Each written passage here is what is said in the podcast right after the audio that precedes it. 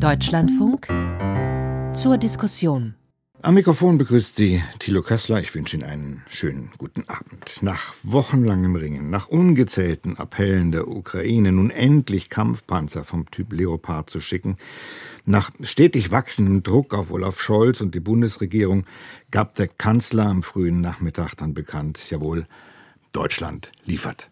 Wir werden der Ukraine auch Kampfpanzer zur Verfügung stellen vom Typ Leopard 2.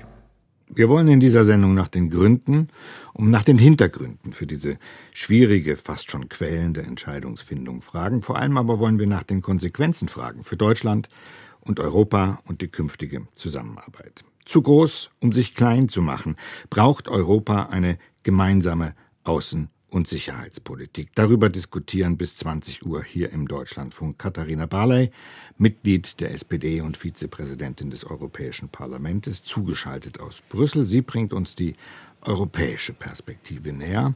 Piotr Buas vom European Council on Foreign Relations, einem Think Tank, der auch in Polen präsent ist, ist uns zugeschaltet aus Warschau. Wir haben also auch die osteuropäische Sicht auf dieses Thema hier. Und Herfried Münkler, Politologe und emeritierter Professor der Berliner Humboldt-Universität, wird uns die aktuellen Geschehnisse in einen politischen und geopolitischen Kontext einordnen. Erstmal Dankeschön, dass Sie sich Zeit genommen haben. Schön, dass Sie dabei sind. Ich will Sie alle in einer ersten kleinen Runde, kurzen Runde zu Wort kommen lassen, ehe wir in die Diskussion einsteigen, Frau Barley. Deutschland wird also 14 Leopard-Panzer in die Ukraine schicken, macht damit den Weg frei für weitere Lieferungen dieses Kampfpanzers aus Polen, aus den Niederlanden, aus Spanien, aus Norwegen und so weiter. Zunächst mal probieren wir das jenseits aller Details zu bewerten. Das ist eine gute Nachricht für die Ukraine möglicherweise ein Gamechanger? Es ist auf jeden Fall eine gute Nachricht für die Ukraine. Guten Abend an alle. Ähm, denn die Ukraine ist ja völkerrechtswidrig, brutal, menschenverachtend überfallen worden ähm, und wird mit diesem furchtbaren Krieg überzogen. Und äh, die Ukraine muss in der Lage sein, sich zu verteidigen. Das ist sie auf absehbare Zeit nur mit einer solchen Waffe, wie es der Leopard 2 mhm. ist. Und deswegen ist das eine, eine gute Nachricht. Sie werden auch keine Ukrainer und Ukrainerinnen finden, die nicht also ich habe bisher jedenfalls noch keine getroffen, die nicht gesagt haben, wir wollen das auch, wir wollen uns verteidigen. Wohl wahr. Herr Buras, Polen hat in den vergangenen Tagen den Kanzler massiv unter Druck gesetzt und den Zugzwang gebracht. Wenn Deutschland den Export der Leos nicht genehmigt, hat er gesagt, dann liefert Polen trotzdem. Jetzt hat sich Mateusz Morawiecki, der polnische Ministerpräsident, doch sehr überschwänglich bedankt. War Polen nicht eingebunden oder war das alles Kulissenschieberei? Ich glaube, Polen war schon eingebunden, aber Polen hat tatsächlich eine, eine wichtige Rolle ähm, bei dieser Entscheidung gespielt. Und äh, ich glaube, die polnische Regierung hat eigentlich im Sinne dessen gehandelt, was ich äh, so Scholz-Doktrin der Waffenlieferungen an die Ukraine nennen würde, nämlich äh, Bundeskanzler Scholz hat immer gesagt, äh, Deutschland würde nicht vorpreschen, äh, wenn überhaupt, dann würde es ähm, die Leopards im Rahmen einer breiteren europäischen Koalition liefern und äh, Polen hat den ersten Schritt gemacht. Ähm, Präsident Duda in Lemberg am 11. Januar hat äh, seinen Willen erklärt, ähm, Leopards in die, in die Ukraine zu schicken, im, eben im Rahmen einer breiteren Koalition und damit ein Angebot gemacht. Und äh, das, ich glaube, dieses Angebot stand tatsächlich am Anfang dieses Prozesses. Mhm. Herr Münkler, Olaf Scholz hat Kriterien genannt, Herr Buchers hat gerade schon Bezug darauf genommen. Ähm, man solle nichts tun, um sich in den Krieg ziehen zu lassen, man solle keine Eskalation provozieren und er wollte keine Alleingänge haben, eine Entscheidung nur treffen in Abstimmung mit mit den Partnern. Nun sah es so aus, als habe sich der Bundeskanzler hauptsächlich mit Joe Biden, dem amerikanischen Präsidenten, abgestimmt. Ich glaube, das ist auch der entscheidende Punkt gewesen. Also er war sozusagen in einem inneren stillen Dialog mit der Demoskopie, äh, die ja gesagt hat, äh, dass äh, ungefähr die Hälfte der Deutschen für und die Hälfte der Deutschen gegen solche Lieferungen ist. Im Hintergrund standen Ängste. Und diese Ängste konnten letzten Endes nur die Amerikaner, indem sie mit an Bord gegangen sind mit dem Abrams-Panzer, ähm, vermindern. Da spielt Polen keine Rolle. Polen hat die Abläufe beschleunigt. Das ist ganz zweifellos so. Aber in der letzten Phase waren es halt dann doch eben die USA und äh, neben ihnen oder hinter ihrem breiten Rücken ähm, ist dann wohl diese Entscheidung endgültig gefallen. Kann man denn sagen, dass sich Olaf Scholz gewissermaßen Deckung gesucht hat hinter den amerikanischen Abrams Saburas? Ja, das, das auf jeden Fall. Also ich glaube, das eine schließt das andere nicht aus. Also ich sagte, Polen hat stand am Anfang dieser, dieses Prozesses. Ähm, ähm, die Amerikaner waren entscheidend ähm, und die haben ähm, dem, Bundeskanzler, äh, dem Bundeskanzler zum, zum Durchbruch äh, mhm. verholfen. Ich, ich gehe äh, auch davon aus, dass ohne diese amerikanische Entscheidung ähm, Olaf Scholz diese diese Panzer äh, eben nicht bereit wäre, in die Ukraine zu liefern. Aber da äh, sind wir fast bei dem Ausgangsthema dieser Sendung, nämlich der europäischen Sicherheitsaußenpolitik. Ja. Also wir sprechen sehr viel von der europäischen Souveränität und von der äh, europäischen Autonomie in, in, in diesen Fragen. Ähm, aber, das, aber dieses Verhalten oder diese Einstellung zeugt nicht wirklich von ähm, von Souveränität in diesem Bereich. Ähm, wir haben uns als Europäer wieder auf die Amerikaner verlassen und, und wieder haben die Amerikaner die entscheidende Rolle gespielt bei einer so wichtigen Entscheidung Richtig. für die Sicherheit Europas. Frau Bali nach wie vor gilt, ohne die Amerikaner geht nichts in diesem Krieg. Naja, wir müssen ja mal sehen, wo wir herkommen. Also wir kommen äh, aus der Zeit des, des, der Blockbildungen aus der Zeit, wo USA und Russland sich gegenüberstanden als Blöcke, es immer noch tun. Ähm, jetzt sind andere dazugekommen, aber äh, das kann man ja nicht von heute auf morgen einfach von, vom Tisch wischen, dass das so ist.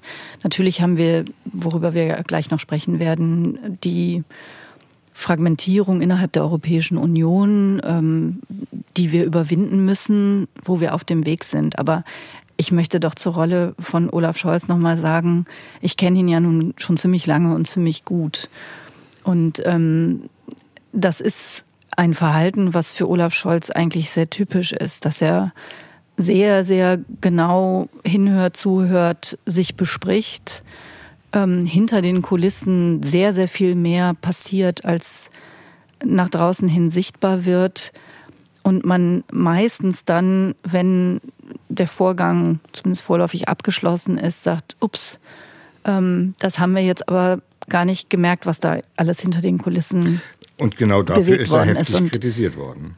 Genau, das hält er aber dann auch aus. Und ich glaube, in, in einer so fundamentalen, existenziellen Frage wie dieser ist das auch gut und richtig. Und das ist eben das, wenn Sie über Demoskopie reden, ähm, wenn die Hälfte dafür ist und die Hälfte dagegen, sie können und wollen als, als Regierungschef ja nicht nichts entscheiden. Aber sie wollen und müssen so eine Entscheidung sehr gut vorbereiten ähm, und dann am Ende wirklich sicher zu sein, sie haben ja nicht nur die Amerikaner an Bord jetzt. Sie haben äh, die Briten, sie haben die Franzosen, die nicht nur nicken mit dem Kopf, sondern die selber auch Panzer liefern. Also dass Deutschland, gerade Deutschland, eben nicht nur wie, ich weiß nicht mehr, wie Sie das eben genannt hatten, hinter dem breiten Rücken der USA agiert, sondern wirklich im Schulterschluss mit den wichtigsten Verbündeten. Ich glaube, das ist eine große Leistung und dafür muss man dann auch mal ein paar Tage mhm dieses mediale, äh, diesen medialen Druck aushalten. Herr Bugas, äh, der Kanzler ist besonders aus den osteuropäischen Staaten äh, kritisiert worden, aus den baltischen Staaten, aber ganz besonders laut und heftig auch von Seiten Polens äh, als Bremser, als Zöger, als Zauderer. Hat das Ansehen Deutschlands in Osteuropa Schaden genommen? Eindeutig ja. Ähm, egal jetzt, ähm, äh, wie man ähm, die Gesamthilfe, die Deutschland äh, für die Ukraine leistet, bewertet. Und ich glaube, man muss sie, ehrlich gesagt, sehr positiv bewerten. Ich glaube, Deutschland leistet tatsächlich sehr viel für die Ukraine. Aber diese Kommunikationspolitik von Olaf Scholz, die äh, Frau Barley gerade beschrieben hat, hat natürlich eben ähm, auch diese Schattenseite. Also die, da, der Kurs des Bundeskanzlers war wirklich nicht gut kommuniziert worden. Ähm, und äh, daher auch nicht äh, verstanden worden, glaube mhm. ich. In, Aber kann man, kann man denn, Herr Münkler, in Krisen und Kriegszeiten wie diesen, kann man im Krieg transparent kommunizieren. Geht das überhaupt? Ja gut, das war ja das Problem der Diskussion, die wir in den letzten Wochen beobachtet haben. Ein Stimmengewirr, kann man sagen, in dem natürlich auch der Kreml sich daran beteiligt hat. Nicht? Und ich selber bin eigentlich der Auffassung, bestimmte Dinge macht man, aber darüber redet man vorher nicht so lange. Denn äh, das heißt, andere teilnehmen zu lassen, die eher die Kontrahenten sind. Das heißt auch, dass Irritationen auftreten und vor allen Dingen die eigene Bevölkerung hm, selber gar nicht weiß, in welche Richtung sie mitgehen will und mitgehen soll. Da hängt auch viel von der Kommunikation von vorne, also vom Kanzleramt ab, äh, die nach meinem Dafürhalten katastrophal schlecht war. Ähm, das heißt äh, jetzt nicht äh, sozusagen, dass ich sage, das Agieren von Scholz, das operative Agieren war schlecht. Im Gegenteil, das hat er offenbar ganz geschickt gemacht. Aber wenn man dann einen Regierungssprecher hat, der eigentlich im Stil fast der 60er und 70er Jahre Verlautbarungen dann gibt, nicht? Und auch sozusagen äh, nicht für eine bestimmte Position wirbt, dann äh, ist das eigentlich so etwas ein bisschen aus der Zeit gefallen. Mhm. Er hat auch Polen offensichtlich nicht richtig mitgenommen, Herr Buras.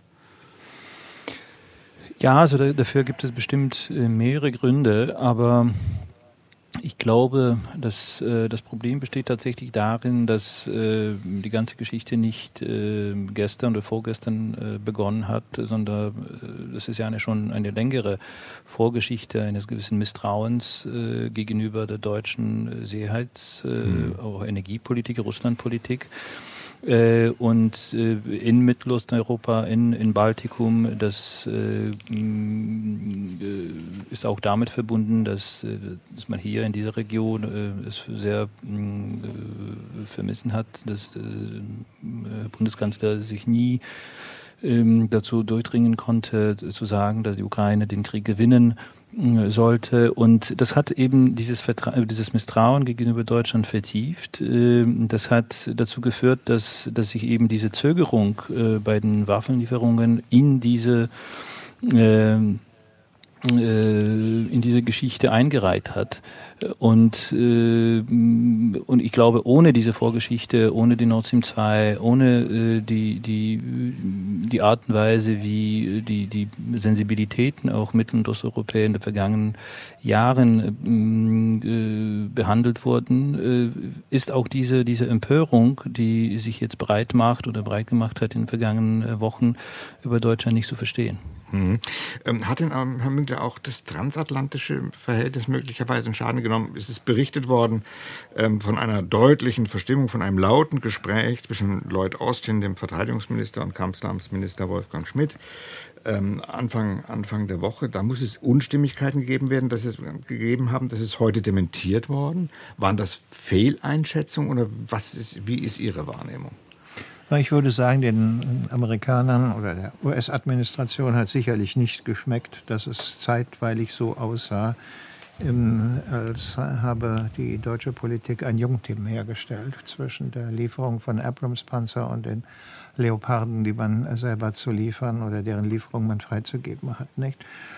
Das äh, ist dann äh, von dem Regierungssprecher und vom äh, Verteidigungsminister auch wieder zurückgenommen worden, ausdrücklich, dass es kein Jungteam gibt. Das war sicherlich der Punkt, wo es gehakt hat und wo es Probleme gegeben hat, weil nun sozusagen so wie die Polen die Deutschen behandelt haben, die Amerikaner von den Deutschen nicht behandelt werden wollten, nicht sozusagen unter Druck gesetzt. Und äh, nachdem das aufgelöst worden äh, ist, denke ich, ist diese Verstimmung vorbei. Die USA, die, jedenfalls die beiden Administrationen, ist sich darüber im Klaren, äh, dass letzten Endes äh, Deutschland äh, der Anker der kontinentalen oder der europäisch-kontinentalen Verteidigung ist. Und wenn die Deutschen da nicht mitmachen, dann geht gar nichts und funktioniert das nicht.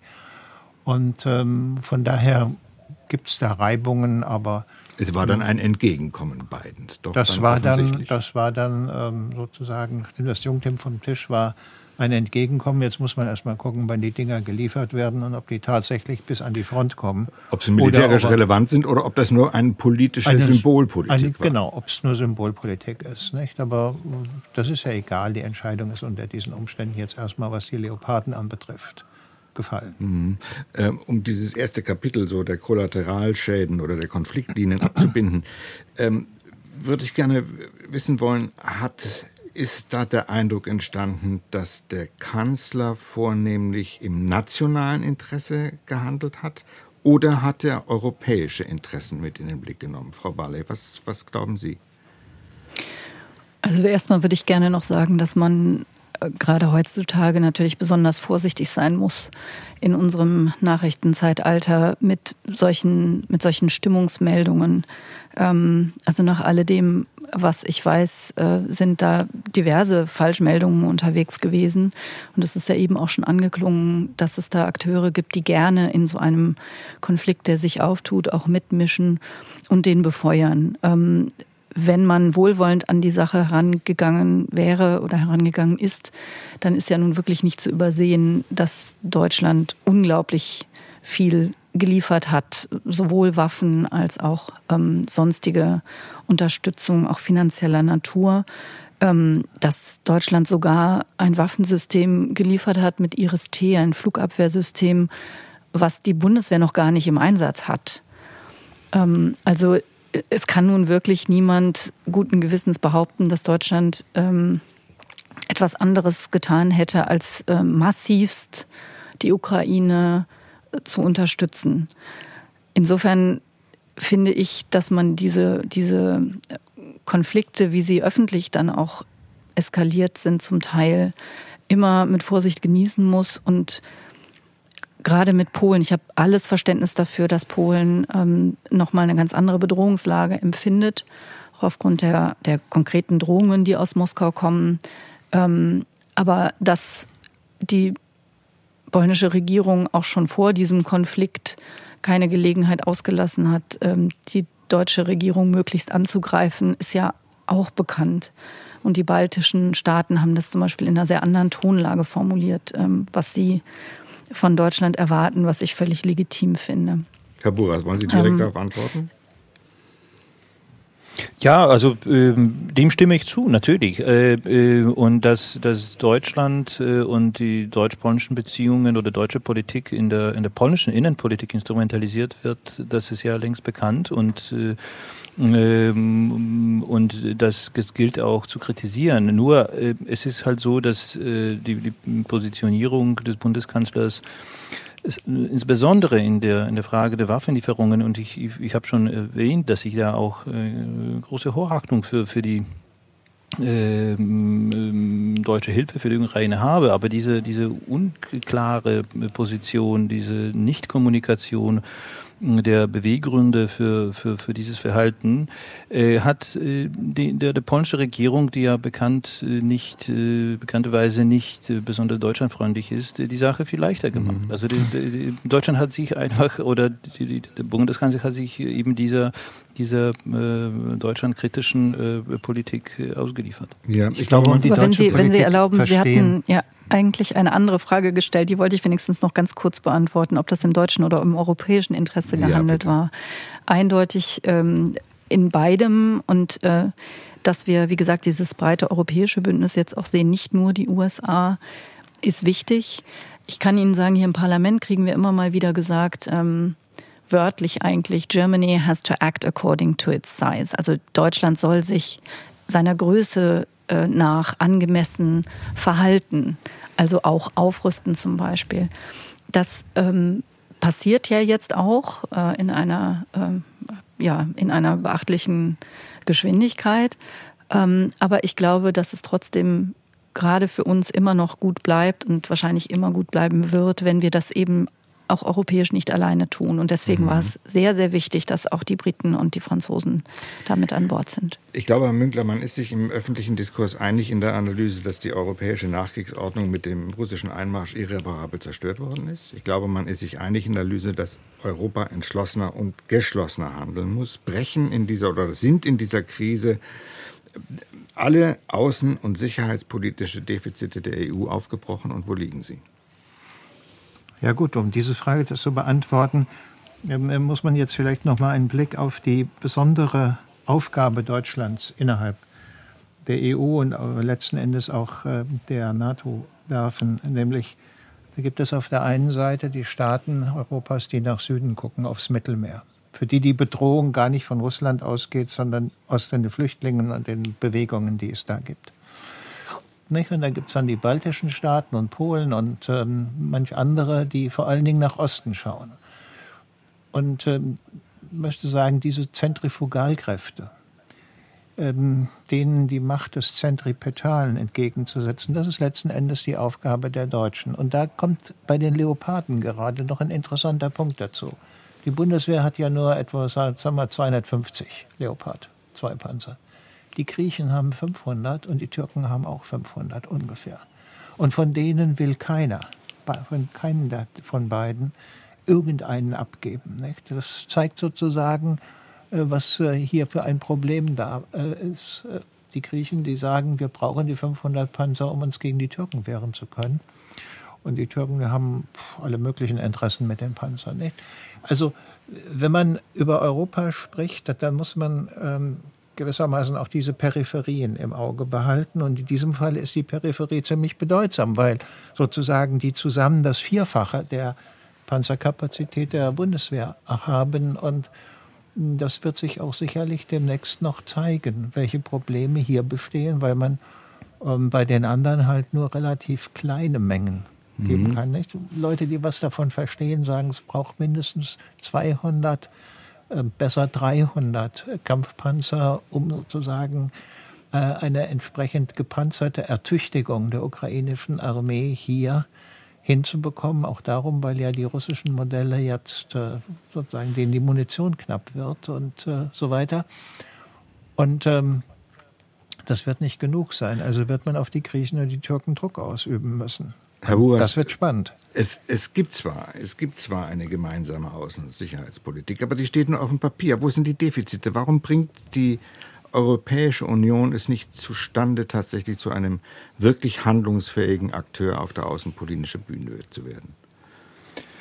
Naja, die kürzeste Antwort auf diese Frage ist die, dass die Europäische Union äh, kein Staat ist und äh, auch kein einheitlicher Staat äh, werden wird. Und, und, ich glaube, damit müssen wir uns auch äh, abfinden und wir müssen, glaube ich, auch ähm, auch eine etwas andere äh, Messlatte anlegen an, an, an unsere Erwartungen äh, an die europäische Außen- und Sicherheitspolitik. Also die, die Europäische Union wird nie eine äh, eine Außenpolitik haben wie die Vereinigten Staaten oder, äh, oder Polen oder Deutschland äh, oder andere Nationalstaaten. Also ich glaube, das ist, äh, äh, das ist eine Illusion, dass wir äh, das erreichen können und von dieser Illusion sollten wir uns auch äh, verabschieden. Und das, das gilt auch auch für die für die Abstimmungsregel im Bereich der, der Außen- und Sicherheitspolitik ähm, ähm, in der EU. Also da, da wird auch von der deutschen Seite gefordert, dass, dass wir die äh,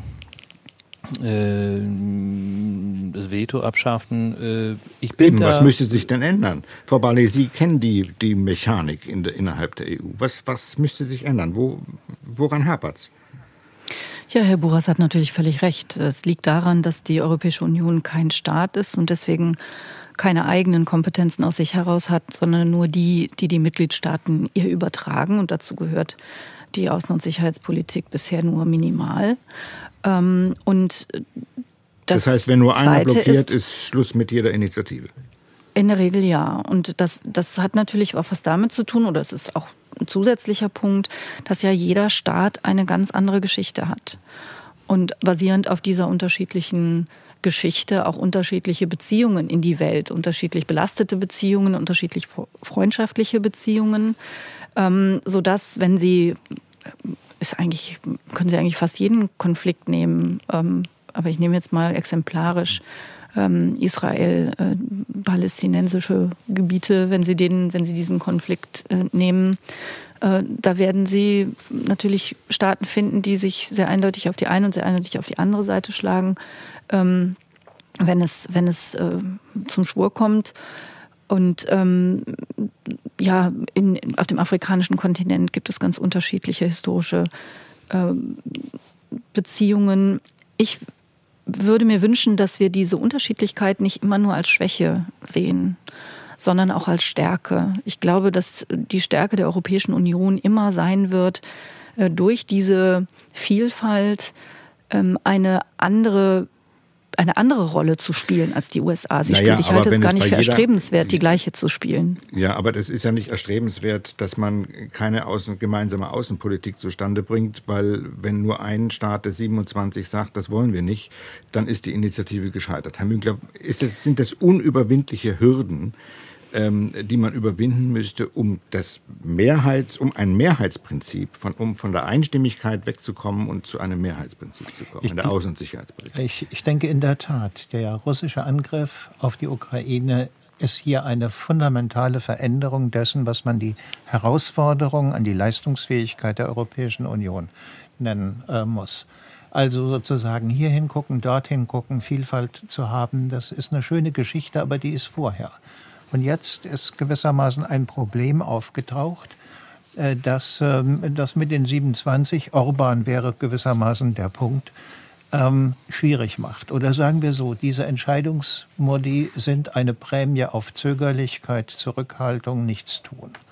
Das kann man sich nicht leisten. Es gibt also so etwas wie eine institutionalisierte Hemmung von Handlungsfähigkeit und das muss man überwinden, das kann man auch überwinden.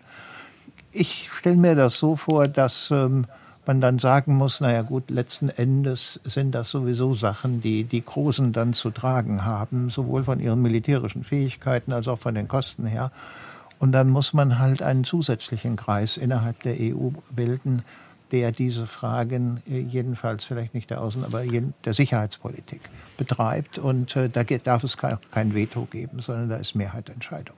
Sie hören den Deutschlandfunk. Zur Diskussion, zu groß, um sich klein zu machen, braucht Europa eine wirkungsvolle Außen- und Sicherheitspolitik. Wir sprechen mit Katharina Barley, Vizepräsidentin des Europäischen Parlaments, mit Piotr Buras vom European Council on Foreign Relations, zugeschaltet aus Warschau, und mit Herfried Münkler, dem Politologen und emeritierten Professor der Berliner Humboldt-Universität. Joschka Fischer hat in einem Artikel, der ehemalige Bundesaußenminister dieser Tage geschrieben, Europa muss endlich erwachsen werden. Heißt das, Herr Buras, dass man nach neuen Organisationsformen suchen muss, wenn es innerhalb der EU nicht klappt, diese Hürden, die wir gerade beschrieben haben, zu überwinden? Ja, äh, Herr Münkler hat äh, diesen Begriff institutionalisierte Hemmung äh, verwendet. Ich finde den Begriff sehr, sehr zutreffend, aber ich äh, habe äh, meine, meine Sorgen, dass wir diese Hemmung nicht so leicht äh, ähm, überwinden können. Ich halte ehrlich gesagt wenig von, von neuen institutionellen Formen oder, oder Reformen.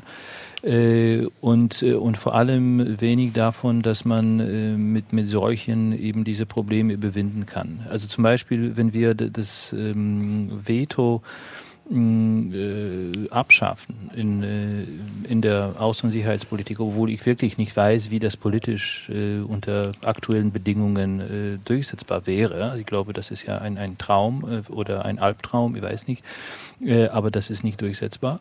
Äh, aber selbst wenn wir das haben, dann, dann, dann, dann müssen wir eins bedenken. Also es gibt ähm, äh, nur eine Sache, die, die schlimmer ist, als äh, wenn die Europäische Union keinen Beschluss fasst. Und das ist, wenn ein Beschluss gefasst wird und der dann nicht umgesetzt wird und äh, von den Mitgliedstaaten einfach ignoriert werden kann, ohne dass sie irgendwelche Kosten äh, äh, für das Ignorieren ähm, äh, tragen müssen. Und das ist, äh, das bringt mich zu dem wichtigen Punkt, dass die, die, die, die Europäische Union hat keine Durchgriffsmöglichkeiten, um sicherzustellen, dass äh, solche Entscheidungen wirklich umgesetzt werden von den Mitgliedstaaten. Also da äh, und und das ist äh, das hatten wir auch bei der äh, in der Migrationspolitik 2015 äh, erlebt. Also ich war damals äh, Befürworter der der Flüchtlingsverteilung, ehrlich gesagt. Aber diese Entscheidung, die damals getroffen worden ist, die ist einfach nicht umgesetzt worden von, von unterschiedlichen Ländern, unter, unter, unter anderem Polen. Und ist nichts passiert. Äh, und da, darunter äh, leidet äh, auch die, die, Legitimität der Europäischen Union, wenn sie irgendwie so, so, so schwach, als ein schwaches Gebilde, schwache Institution erscheint. Mhm. Also ich glaube, das ist nur eins äh, von vielen Problemen, die mit, mit solchen institutionellen Lösungen äh, zusammenhängen. Frau, Frau Baller, es gab ja mal die Idee, ähm, die ist jetzt schon ein paar Jahre alt, ein, ein gewissermaßen ein Kerneuropa zu schaffen. Ein, ein abgestuftes Europa mit wirklich einer harmonisierten, mit einem Stamm von harmonisierten Politikbereichen, aber ähm, dann eben mit dem Versuch, auch außen- und sicherheitspolitisch mit einem Kern von Staaten vorwärts zu gehen. Ist das noch vorstellbar? Ist das noch diskussionswürdig oder ist es schlichtweg Illusion?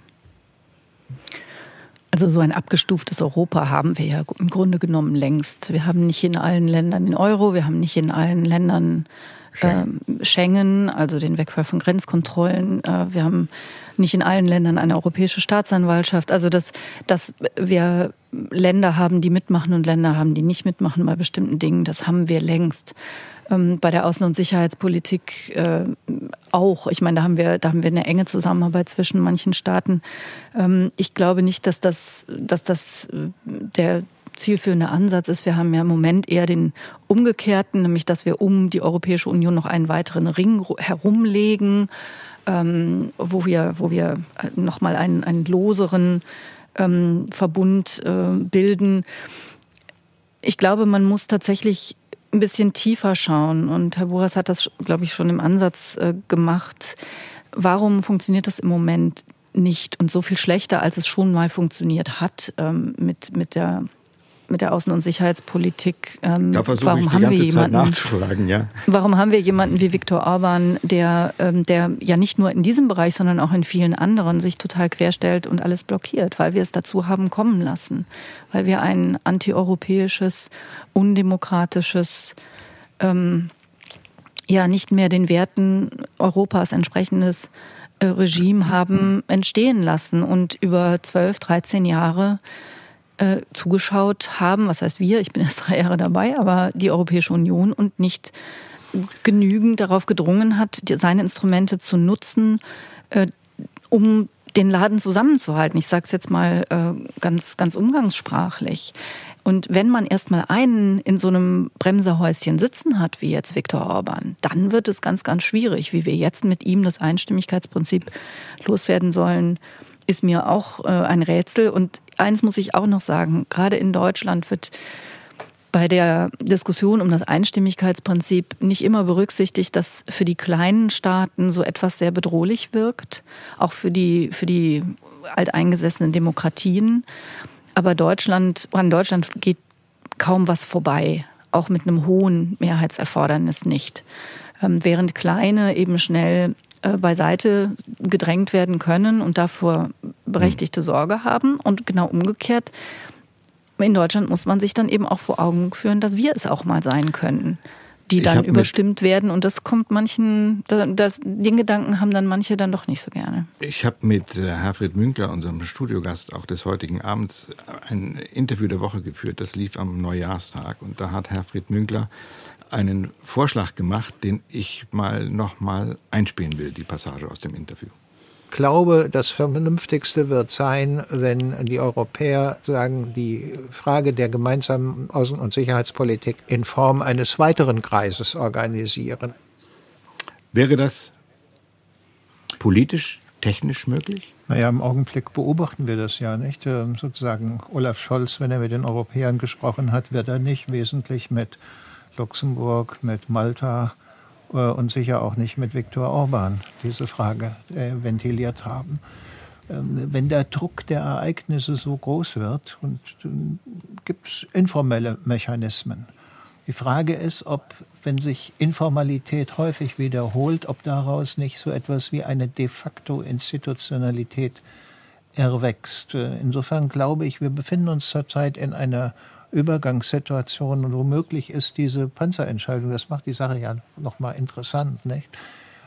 Einer der Punkte, an dem solche Formen der Koalitionsbildung zu Koalitionen der Willigen und Bereiten führen, die im Hintergrund dann die tatsächliche Politik machen. Ist das möglicherweise, Herr Boras, tatsächlich, ein, was da passiert ist in der Panzerfrage, jetzt eine Blaupause für Konfliktlösungen der Zukunft?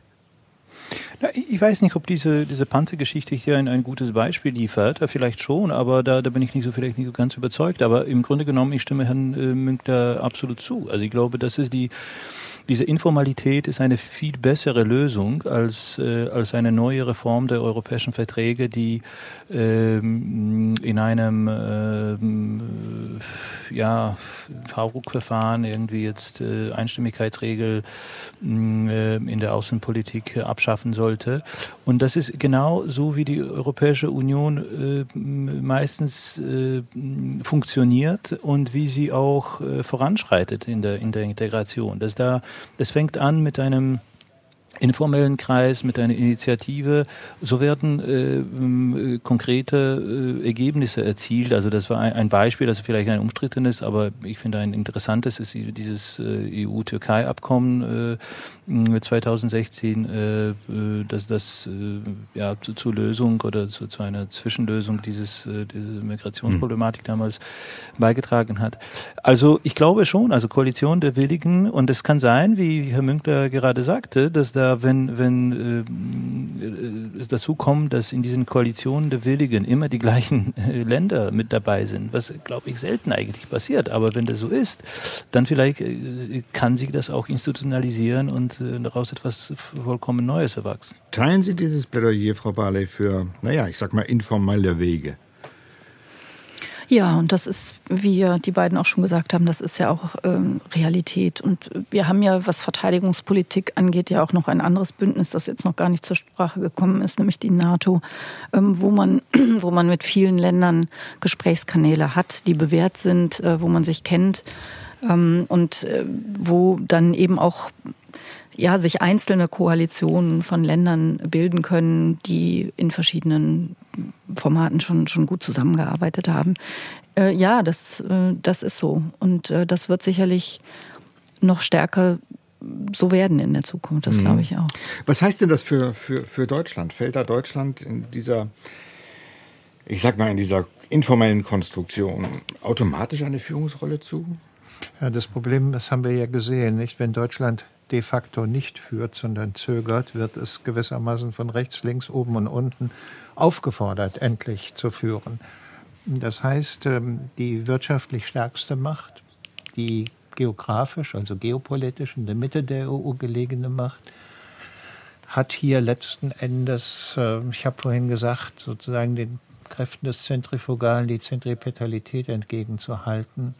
Insofern kommen wir Deutsche um diese Rolle nicht herum. Das fällt schwer, weil wir uns äh, in der Geschichte des Europaprojektes angewöhnt haben, uns gerne hinter anderen zu verstecken. Lange Zeit hinter den Franzosen, nicht? Äh, sagen, Franzosen dürfen die politischen Initiativen machen oder die Deutschen dürfen wirtschaftliche Macht aufbauen, wie auch immer.